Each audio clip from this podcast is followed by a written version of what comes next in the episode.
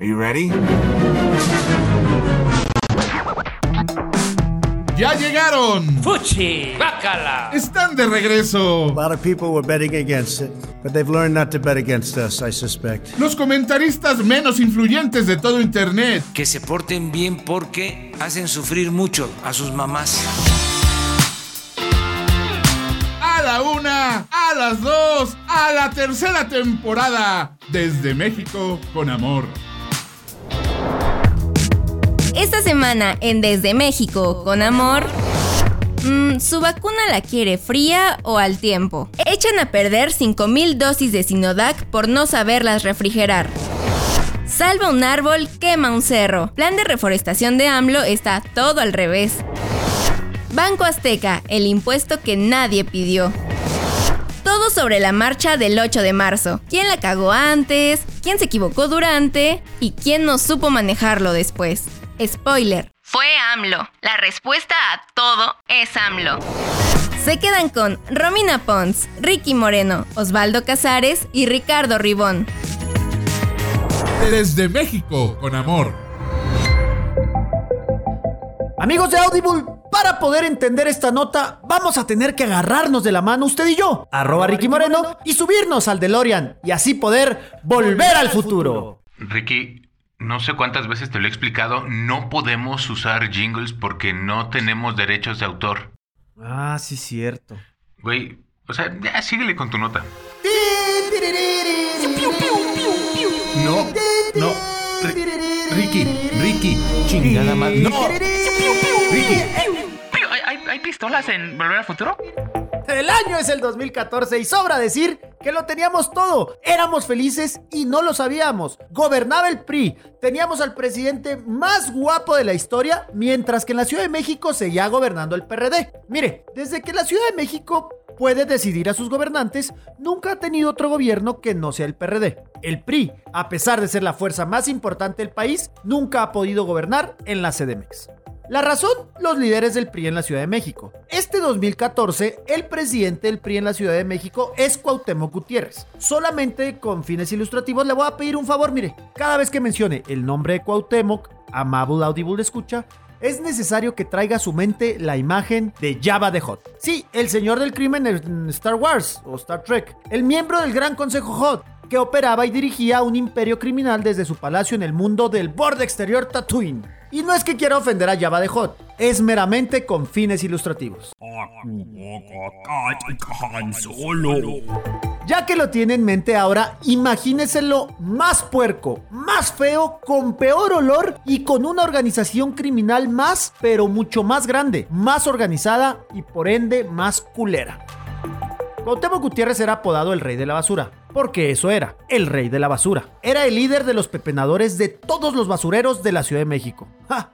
Claro, le tengo que explicar eso de los pepenadores. ¿Se acuerda cuando los woks, los correctitos, empezaron a molestar con que separáramos la basura? Que es que por el calentamiento global y esas mentiras? Bueno, en México eso lo hacemos desde hace 50 o más años, aunque no lo hacemos para salvar el planeta. Lo hacemos para que algunos de los mexicanos en pobreza extrema puedan comer, ya que al separar la basura, los pepenadores le entregan a sus líderes el material que se puede reusar, o reciclar, pues eso como ahora le dicen, para que ellos ganen millones y los tengan en la miseria.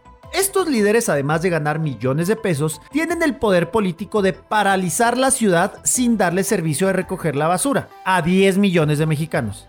Así es el poder de este rey de la basura. Es en serio, es Java de Hot, pero en culero. Pero esto no es lo único que hace Cuauhtémoc en el 2014. No solo es el presidente del PRI, no solo es el rey de la basura, sino también tiene una red de trata de mujeres. Duda honesta, ¿hay red de trata de hombres? Ya vas a empezar, Ricky. Vas a empezar a equiparar la violencia que vive una mujer a la que vive un Bueno, hombre bueno, sexual. bueno. El caso es que la periodista Carmen Aristegui, una de las periodistas más reconocidas del país, hizo una investigación de esta red de trata y reveló todas las porquerías que hacía este señor desde el poder que le daba el PRI. Contrataba mujeres con el engaño de ser edecanes, pero acababa envolviéndolas y engañándolas para terminar haciendo servicios sexuales. El reportaje dio resultados y la Procuraduría de la Ciudad de México abrió una investigación y encontró que Cuauhtémoc era inocente y no existía tal red de trata de personas. Qué raro, ¿no? Y de verdad, qué raro. porque Ciro Gómez Leiva, uno de los periodistas más reconocidos del país, hizo una investigación buscando a las afectadas y a los demandantes y simplemente no existían. No había registro de la red de trata más que lo que dijo Carmen Aristegui en su investigación.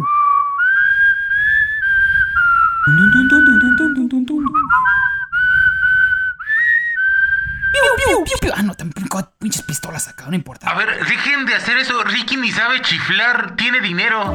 Pues esta semana, y ya con Morena en el poder, se reabrió siete años después el caso, pues porque el rey de la basura sigue siendo el rey de la basura y sigue teniendo mucho poder que el ahora partido en el poder, Morena, quiere tener.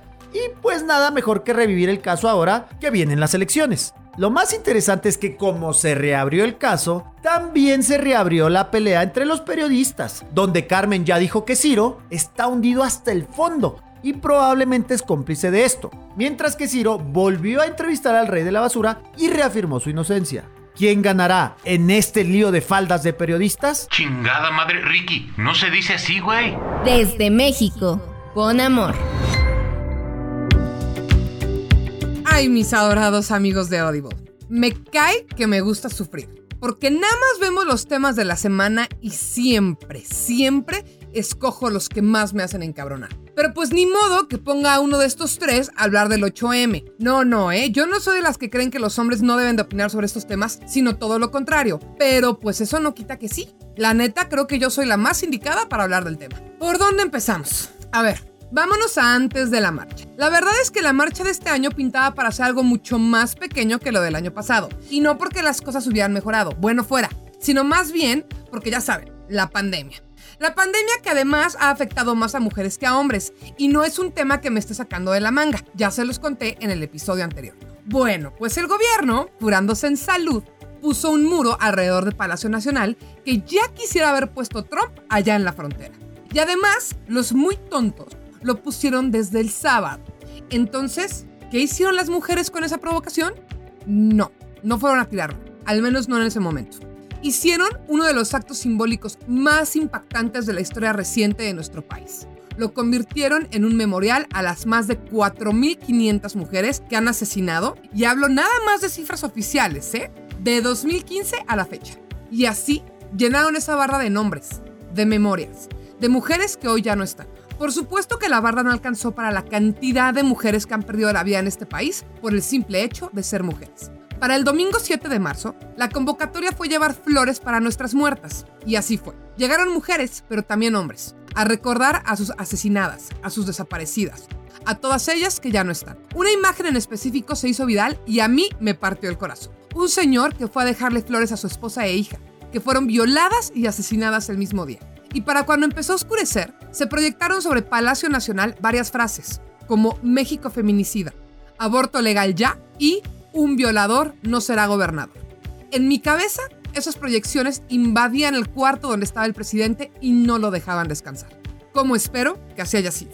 Obviamente, el gobierno que tenemos, cuya obsesión más grande es apropiarse del discurso, salió con la jalada de que lo que habían puesto era un muro de la paz y que era para proteger a las mujeres y hasta aplausos daban por lo que hicieron todas las que lo llenaron de nombres, como si las muertes de tantas mujeres fueran un puto performance para ellos. Ese mismo domingo, ciudadanas pegaron cartulinas con nombres de mujeres que admiran por encima de los nombres de las calles, llenando así numerosos rincones de la ciudad con nombres de distintas mujeres que todos deberíamos conocer y reconocer.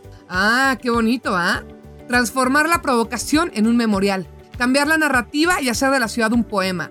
Pero, ¿qué les digo? Es México. Y si suena muy bonito para ser verdad, es porque lo fue. Desde México, con amor.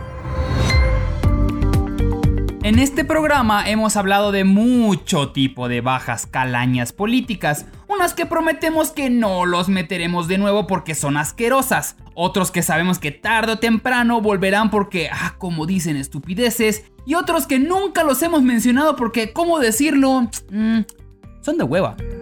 Mario Delgado es uno de ellos. Una mezcla entre Tim Curry, Pepe de Frog y una artesanía tolteca que encontraron enterrada.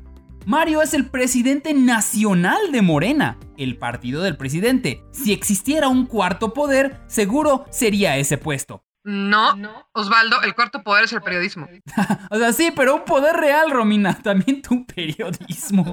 Pues Mario ha sabido escalar muy bien dentro del partido y en la política en general. Estuvo 10 años en el PRD, de donde salió básicamente todo Morena. Ha trabajado en la Cámara de Diputados, en la Secretaría de Seguridad Pública, en la Secretaría de Finanzas del Distrito Federal, en la Secretaría de Educación del Distrito Federal y también fue senador. Pero como uno puede esperar, pues hay algo podrido dentro. Mario siempre ha querido ser más, romper sus barreras, buscando el éxito, aprender del mejor. ¿Y qué mejor maestro para lograr todo maquiavélicamente que Kate Ranier? Si le suena el nombre es porque Kate era el líder del culto Nexium, del cual se han hecho muchos programas y documentales mostrando la asquerosidad que había ahí dentro. Kit Ranier actualmente se encuentra pagando 120 años de prisión por cargos como explotación sexual de una menor y posesión de pornografía infantil.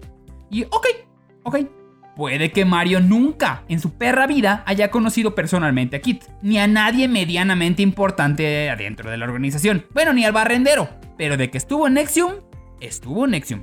De acuerdo con una investigación del portal Animal Político, Delgado realizó depósitos de 50 dólares durante 6 meses en el 2016 para pertenecer a la Sociedad de Protectores, una organización alterna de Nexium, que vamos, es Nexium.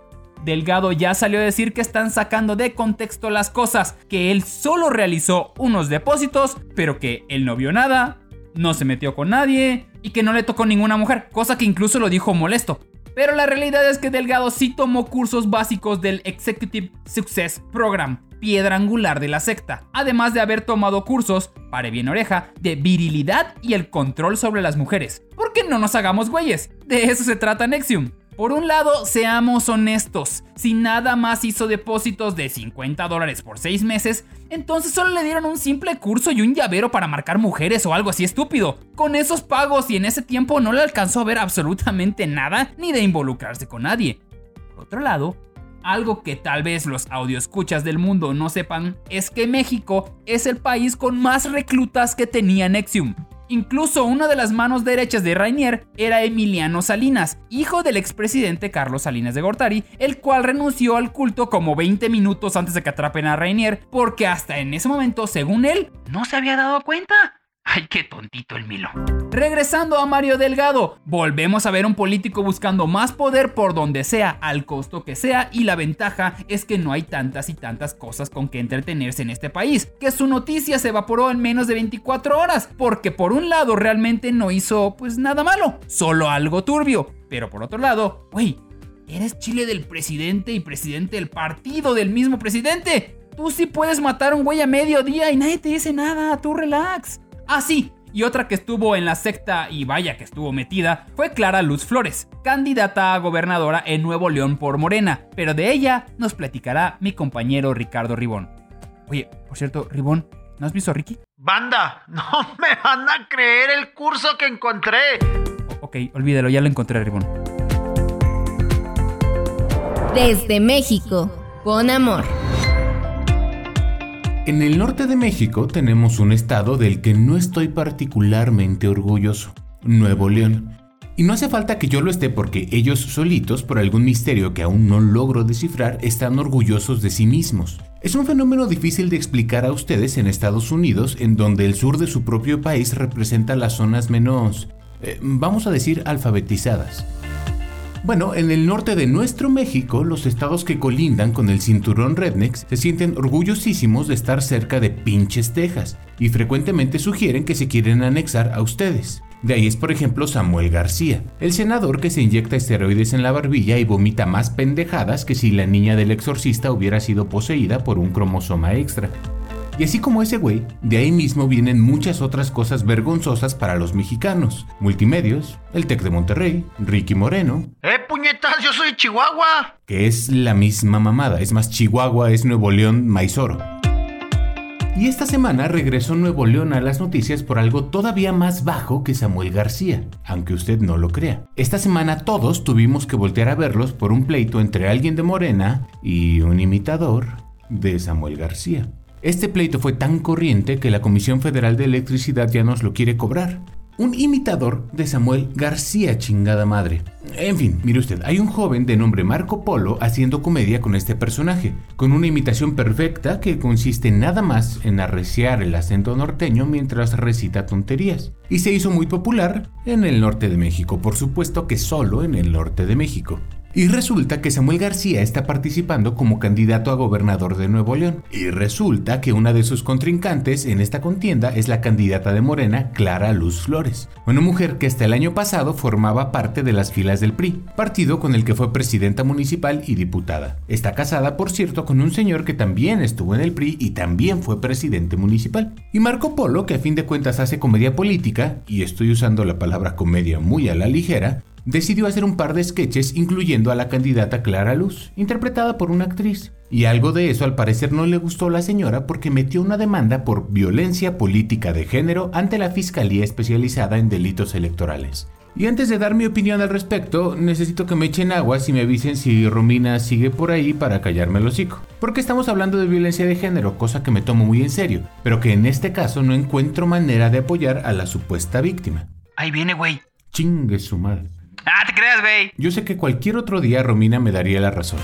Pero a ver, ¿cómo lo explico? Vi uno de estos sketches cómicos ofensivos y desde mi punto de vista carece de dos elementos para que se le puedan llamar así. En primer lugar, carece de ofensas y en segundo, de comedia. Pero bueno, ese es mi gusto, X no estaba más que fingiendo una conversación entre los dos personajes en la que semi discutían hasta eso bastante cordialmente y al final la señora se encontraba con su esposo que le preguntaba por un tweet que publicó ni gritos, ni groserías, ni situaciones exageradas. Hay más violencia, ofensas y sexo en una nota de voz promedio de Ricky Moreno. Pero aún así, Clara Luz denunció a Marco Polo. Y eso me gustó todavía menos. Creo que hay que tener la piel muy delgadita para enojarse por tan poca cosa. Creo también que las instituciones públicas como la FEPADE no se deben usar así a lo pendejo. Creo que es peligroso y autoritario muy ad hoc con el gobierno de Morena, que tampoco me gusta. Una demanda como esta atenta contra la libertad de expresión. Creo al mismo tiempo que no se vale ofender, pero también que el trabajo de la comedia es encontrar los límites de lo permitido. Y además de todo, insisto, el sketch estaba más aburrido y menos ofensivo que tomar café con leche, blando, plano, como decir que tu picante favorito es la mayonesa. Luego de esto, Marco Polo lo anunció a todos. Nada, güey. Se volvió noticia nacional. Por primera vez en su vida fue relevante. Dio una rueda de prensa y emitió una disculpa pública a la candidata. Porque está muy bien defender tu trabajo y lo que quieras, pero ya meterte en un pleito legal electoral tan cerca de las votaciones es un consumo de tiempo y recursos brutal. Así que tampoco lo critico para nada que se haya disculpado. Aquí lo abusivo fue la demanda. Es un comediante local con vaya usted a saber qué tipo de respaldo monetario. A juzgar por su contenido voy a dudar que tenga mucho en el cofre de dinero para emergencias.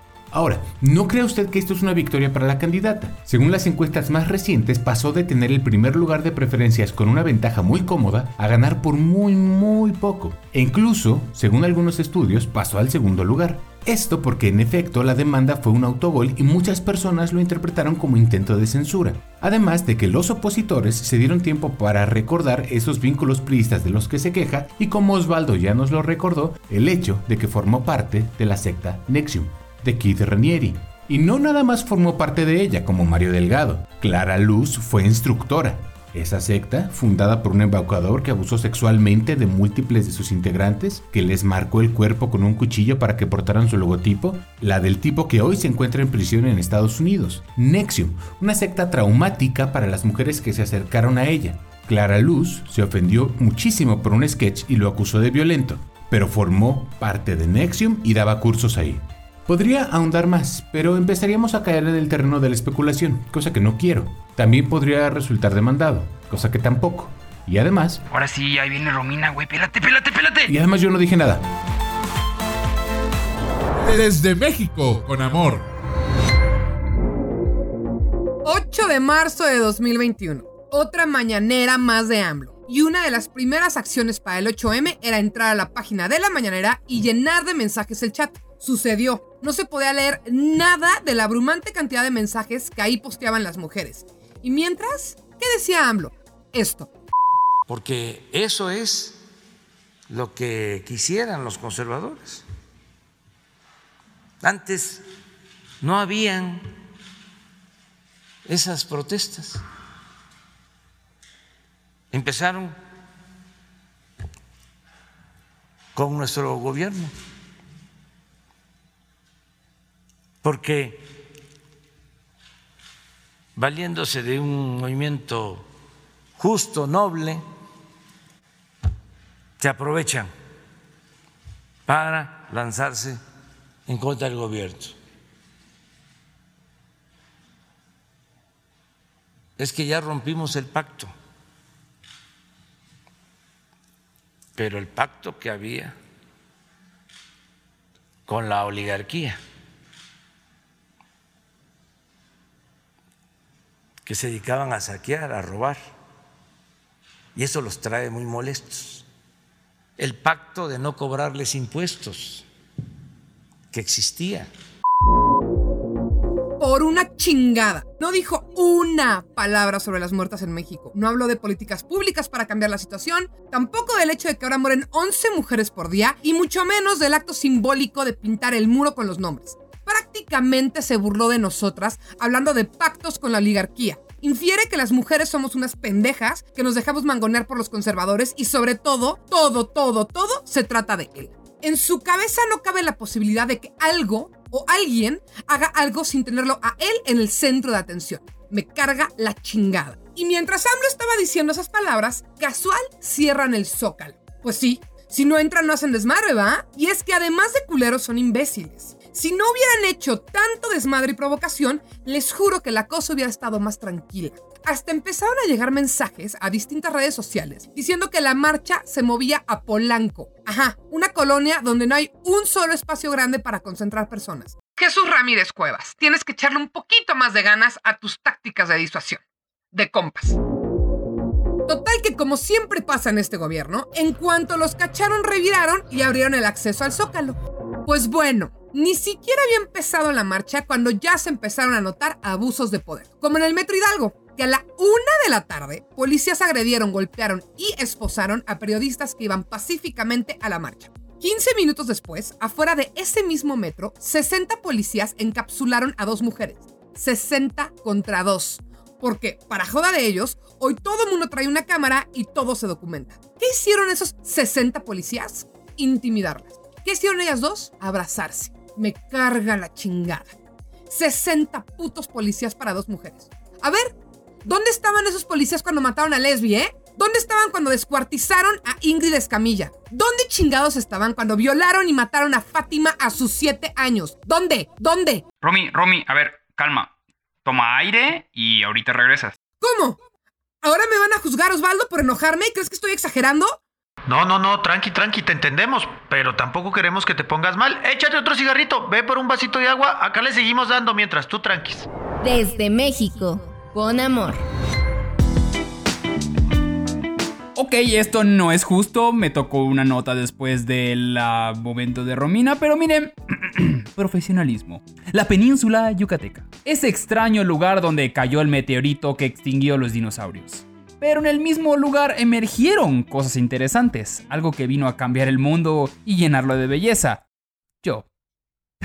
ya, chicos, pero dejemos a un lado mis raíces, luego les doy un tour. Hablemos de la península como una zona que el centro del país ha dejado relegada. Y aunque suceden muchas cosas ahí, la verdad nadie las pela. La península consiste en tres estados: Yucatán, Quintana Roo y este. ¿Cómo se llama? Este. Campeche. Ah, sí, esa porquería. El chiste es que además del tren Maya que pasará por esos estados, uno de los programas que apunta hacia el sureste es el de Sembrando Vidas, que no se trata de un tour sexual con un servidor, no, no. Sembrando Vida es el proyecto ambiental insignia del mandatario Andrés Manuel López Obrador, un plan de siembra de árboles de 3.400 millones de dólares para ayudar a alcanzar los objetivos climáticos y a la vez cumplir con su finalidad general de combatir la pobreza y la desigualdad desenfrenada en México. La verdad, suena padrísimo. ¿Cómo podrían cagarla en plantar un árbol? Para empezar, Sembrando Vida nace no tanto por una necesidad ecológica, vamos, es la 4T, amigos. Eso sí, la ecología son tan diferentes como Ribón y un peluquero. Mira, búrlate lo que quieras, pero con todo lo que me estoy ahorrando en ir a uno, podría comprarme lo que quisiera. Ajá, ¿cómo qué? No sé, unas papitas o algo. A ver, deja checo. Güey, ¿me prestas seis pesos para completar unas papitas? Sí, amigos, la 4T está pensando en petróleo y carbón. ¿Qué chingados les va a interesar sus arbolitos? Lo que pasa es que en sexenios anteriores, a los propietarios de terrenos en la península se les pagaba una lana por cuidar la selva dentro de su territorio. Pero cuando AMLO asumió la presidencia en 2018, recortaron el presupuesto del programa. Entonces el gobierno dijo, ya sé, en vez de pagarles por cuidar, les pago por sembrar árboles para la producción de frutas y madera. Eres un genio, AMLO, dijo AMLO.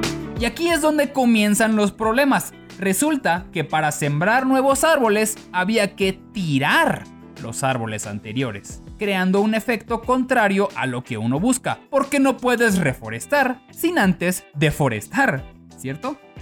Ojo, no es culpa de los campesinos, ellos ganan poco y si llega el gobierno y les dice siembras porque siembras, pues no te queda de otra que quitar lo que tenías para volver a empezar. El problema, además del caos ecológico de talar y quemar árboles, es que entran en la incertidumbre si el suelo todavía les funciona para volver a sembrar, ya que no hay garantía de que los agricultores puedan cosechar, por lo que para algunos hay poca motivación para cuidar estas nuevas siembras. Según el Instituto de Recursos Mundiales, una organización ambiental sin ánimo de lucro que ha trabajado con el gobierno mexicano para monitorear los resultados del proyecto, se estima que el programa pudo haber causado la pérdida de 73 mil hectáreas de cobertura forestal en 2019, su primer año completo, según un estudio basado solamente en imágenes satelitales. Para que tengan una idea, estamos hablando de la deforestación del tamaño de toda la ciudad de Nueva York. A esto podemos sumarle que como todos los programas sociales del gobierno,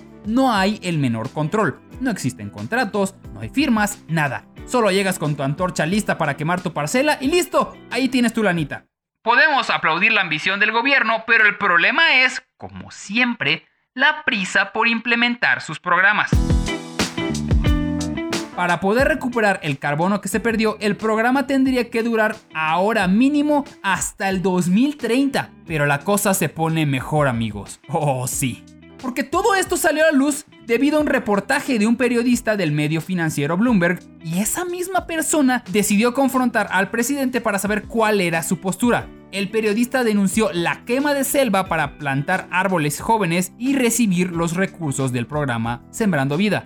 El presidente escuchó detenidamente al joven y rompió en llanto. Osvaldo. Confesó saber todo al respecto y prometió que a partir de ese momento las cosas cambiarían. Osvaldo, ya párale. Luego dijo que todo este tiempo supo dónde estaban los 43 y que en realidad sí habla un inglés perfecto. Ay, Osvaldo, nadie te cree. Sí, la verdad sí me pasé con la exageración. Lo único que fue verdad es que el presidente lo escuchó.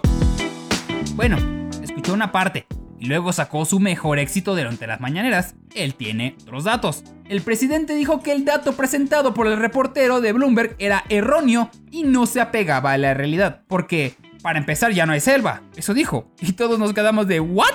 AMLO también dijo que el caso tal vez sean unos 70 árboles, cuando mucho, pero de 70 árboles a 70 mil hectáreas, pues hay una gran diferencia, expresó el presidente. El reportero no lo podía creer, lo que estaba escuchando estaba fuera de su realidad, por lo que tuvo que contestarle, con todo respeto, que él mismo había ido a la península y vio esos troncos quemados. La gente le mostró cómo habían quemado la selva.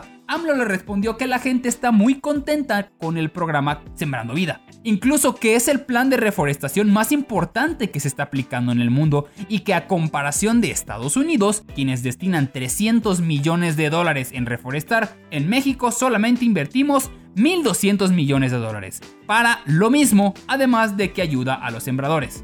Para acabar, le dijo al reportero que los programas a veces no funcionan exactamente como quieren y le dejó la tarea a Bloomberg para que analicen qué están haciendo en Estados Unidos. Quedó como un estúpido el pobre.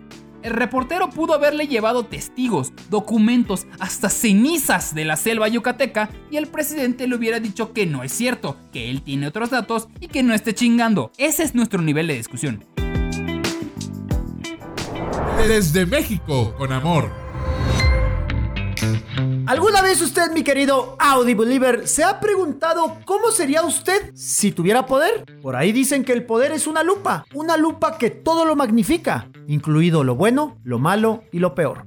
Que yo, arroba Ricky Moreno, ¿cómo sería con poder? Yo, yo simplemente sería igual. Además, el poder nunca me ha importado. Ricky, eh, literal, una vez nos dijiste que te dijéramos el dios de todo máquina 501. Queridos escuchas, esto no es una broma, sí ocurrió. Pero seamos honestos, el poder no es para todos. No todos son capaces de mantenerse aferrados a sus principios. Bien dice un sabio proverbio maya que el poder es para servir, no para servirse. Malop in tushkan. Dije en realidad, buenos días, ¿dónde está el baño? Tal vez esa fue la razón por la que desaparecieron los mayas, por ingenuos. Digo, si hay que servir y todo, pero no tiene nada de malo, pues usar ese poder para ayudar a los tuyos. Tantito, tampoco crean que mucho. Al parecer el presidente Andrés Manuel coincide conmigo, ya que en días pasados la revista Proceso reveló que el gobierno de la Cuarta Transformación benefició al Banco Azteca con la nada despreciable cantidad de 300 millones de pesos, 15 eh, millones de dólares. Debo recordarle que este banco es propiedad de Ricardo Salinas Pliego, del cual ya le hemos hablado más de un par de veces, pero para ayudarle a hacer memoria, le diré que es el empresario favorito de Andrés Manuel, ya que cuando era candidato, las tres veces que lo fue, su televisora TV Azteca le abría siempre las puertas y le daba más espacios y spots que cualquier otro medio. Bueno, pues favor con favor se paga por lo que en cuanto Andrés Manuel llegó al gobierno, le asignó de manera directa, sin licitación y sin revisar si era la mejor opción, el manejo de las tarjetas de débito Bienestar. Estas tarjetas son la herramienta por la cual el gobierno distribuye sus apoyos de los programas sociales y becas directamente a los mexicanos, mejor dicho, a los mexicanos más necesitados. Y tampoco se me olvida que una vez entraste al estudio todo borracho de poder y bacardí y nos gritaste, sin mí no sería nada, yo los mantengo pinches malagradecidos acuerdo cómo me pateaste. Proceso reveló que la ganancia de 15 millones de dólares de Banco Azteca fue tan solo por el manejo de la cuenta de las tarjetas bienestar. A ver, a ver, es un banco, tiene que ganar de algún lado, se dice y no pasa nada. Ese es el meollo del asunto. The main problem. Estos hijos de la chingada de Banco Azteca aseguraron al inicio del sexenio de la cuarta transformación que no cobrarían ninguna comisión por el uso de las tarjetas para entregar los recursos de los programas sociales a los beneficiarios. Pero oh, sorpresa, sí lo están haciendo. Mientras que el banco español BBVA, considerado el banco más caro de México, no impone ningún costo por el manejo de las cuentas de los programas sociales federales, Banco Azteca le cobra al gobierno de López Obrador 5 pesos al mes. Es como un quarter de dólar. Y como si ya vas a ser un culero, hay que ser un buen culero, además le suman el impuesto, el tax. Por eso de lo que ellos le llaman mantenimiento de cada tarjeta. Así, por el cobro de 60 pesos anuales por los 5 millones de tarjetavientes de los programas de bienestar que atendió solo en el 2019, Banco Azteca le cobró estos 300 millones de pesos al gobierno de López Obrador. Ah, sí, claro, más el tax. Por si fuera poco, el Banco de Salinas Pliego no solo cobra por el manejo de las tarjetas, sino que puede acceder a la base de datos de los programas sociales, utilizar los datos personales de sus beneficiarios e incluso cobrar de esas tarjetas adeudos por la compra de artículos en las tiendas Electra, también de Salinas Pliego. Acá eso le decimos cobrarse a lo chino. Pero como estamos en 2021 y somos muy correctos, mejor le iremos cobrar a la Banco Azteca. Pobres chinos, ¿Qué tienen que ver en esto? Y también está la vez que nos quitaste el bono anual porque decías que no lo merecíamos, que el único que cierra negocios eras tú y que lo que seguía era el seguro médico. Y es que Banco Azteca sí es el banco más culero del mundo. En febrero de este 2021, un hombre de 63 años fue hallado muerto en su domicilio en el Estado de México, junto a una nota en el que aparentemente explicaba el motivo de su suicidio. Para las autoridades, con todo respeto, doy a conocer que es mi voluntad quitarme la vida ya que el personal del Banco Azteca me vació mi cuenta de ahorro con la cantidad de 50 mil dólares. Si el dueño de Banco Azteca no tiene ningún remordimiento en robarle a México 300 millones de pesos, diciéndole a la prensa que no cobraría nada, ¿ustedes creen que sus empleados se tentarían el corazón en quitarle a alguien más los ahorros de su vida? Pero ¿qué importa? El dueño del Banco Azteca es amigo del presidente y eso en México es más que suficiente, porque en México la moral La moral es un árbol que da moras. Nada más que moras. Y la vez que te sacaste el pito y nos empezaste a amenazar a todos. Ya, Ribón, deja de inventar o te mando a trabajar con mi tocayo a Banco Azteca. Desde México, con amor.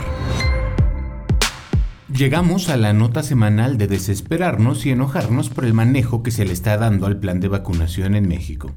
Usted no me lo va a creer si juzgamos nada más por los últimos dos años, pero antes, en sexenios anteriores, México tenía uno de los mejores sistemas de vacunación a nivel mundial. Hoy usted nos ve como un tercer mundo super saiyajin, pero nuestro sistema de vacunación no estaba nada jodido. Se construyó por años y alcanzaba las partes más recónditas de la República Mexicana, 100% gratuito, de cobertura amplia. Todos los mexicanos tenemos desde bebés una cartilla de vacunación en la que vamos juntando sellos de todas las vacunas que nos van poniendo. Desde los más pobres hasta los más ricos, todos tienen una. Y funcionaba. Las diferencias hoy son muchas. Ya les hemos contado del desabasto de algunas vacunas por culpa de la Secretaría de la Función Pública. Ya les hemos contado de la falta de recursos para materiales y médicos. Y ahora con la vacuna del COVID tenemos un nuevo problema que si no fuera porque estamos en pandemia podría parecerme gracioso. Verá, cuando todo esto funcionaba era gracias en parte a que la Secretaría de Salud tenía el control total de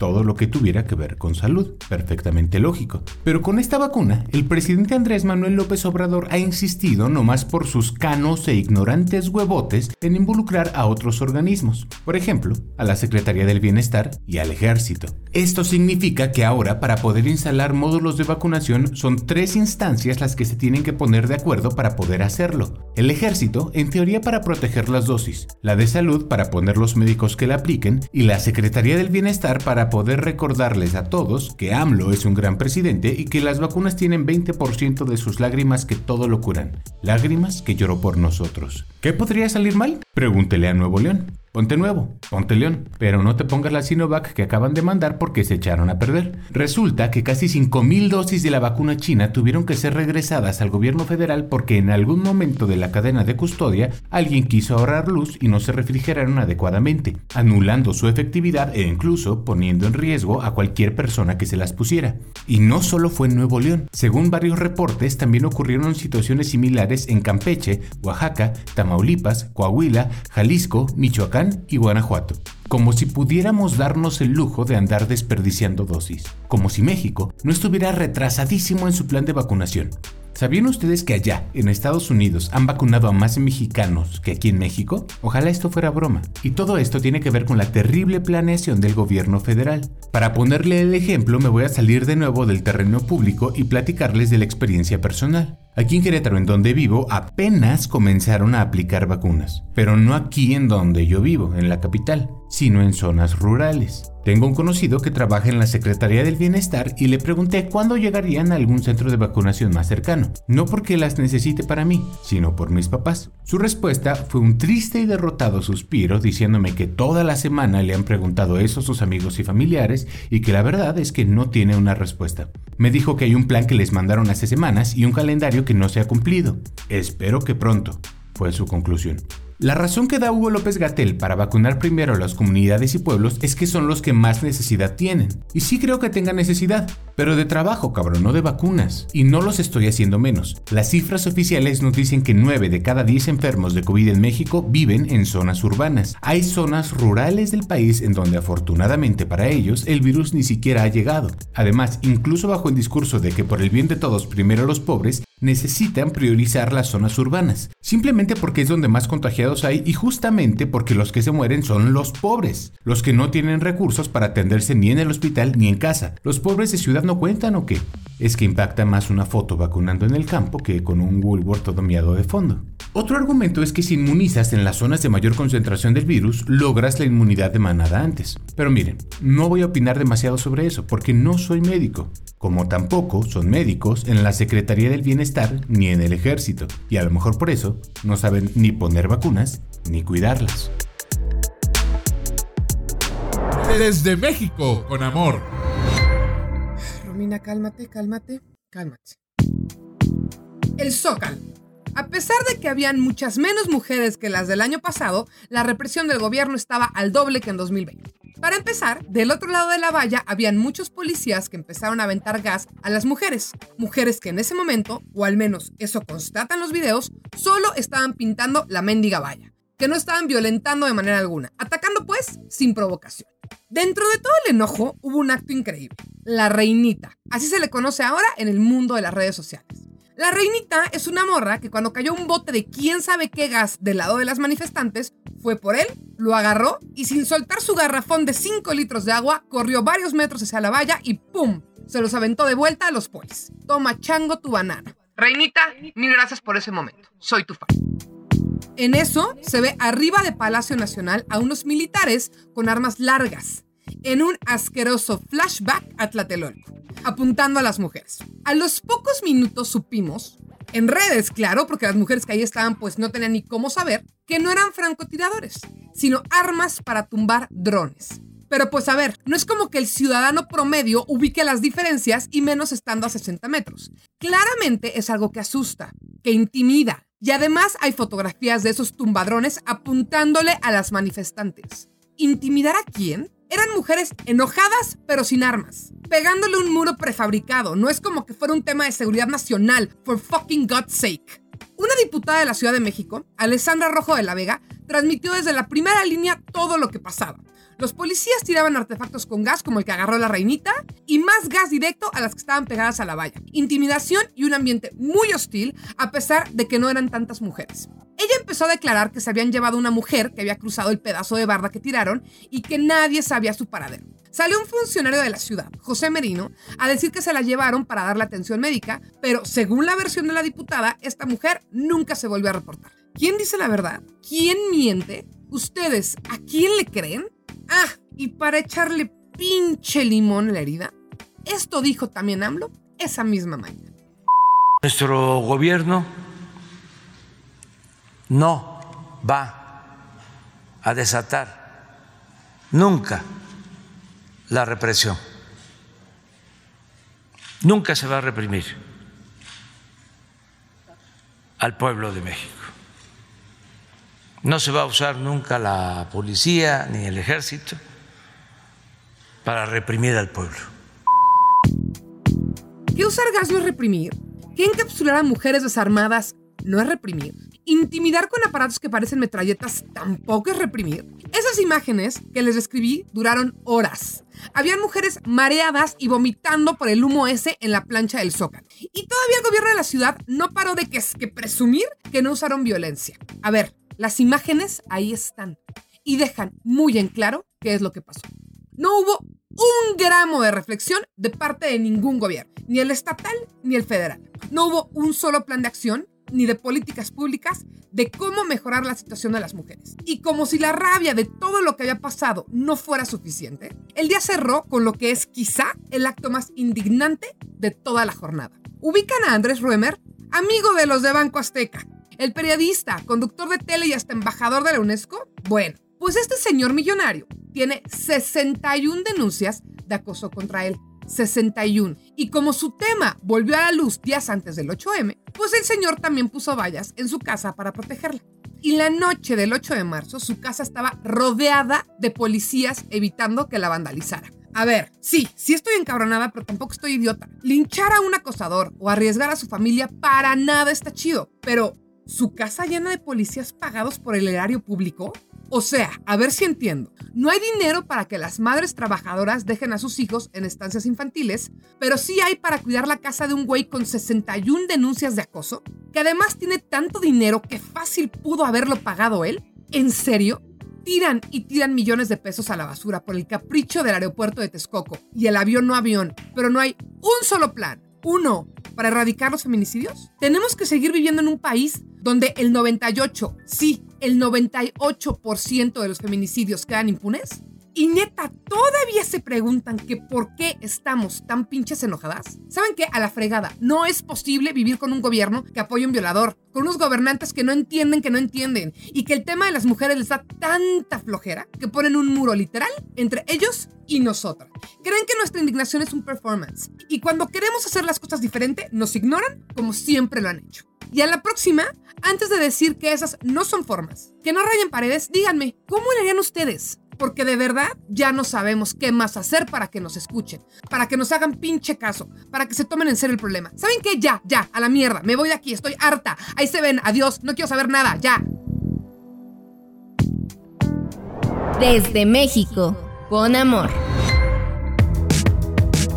Ah, híjole, bueno, pues es así como llegamos a otro final de Desde México con Amor. Se despiden como siempre y con un nudo en la garganta. eh, Ricardo Ribón, Eh, mira, nada más que añadir a lo que ya nos dijo Romy.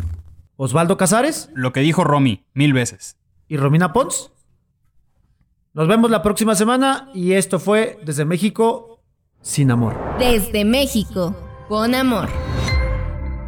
Producción de audio, Uriel Islas. Productor ejecutivo, Manny Mirabete. Esto fue una producción original de Máquina 501 para el mundo. De nada, mundo.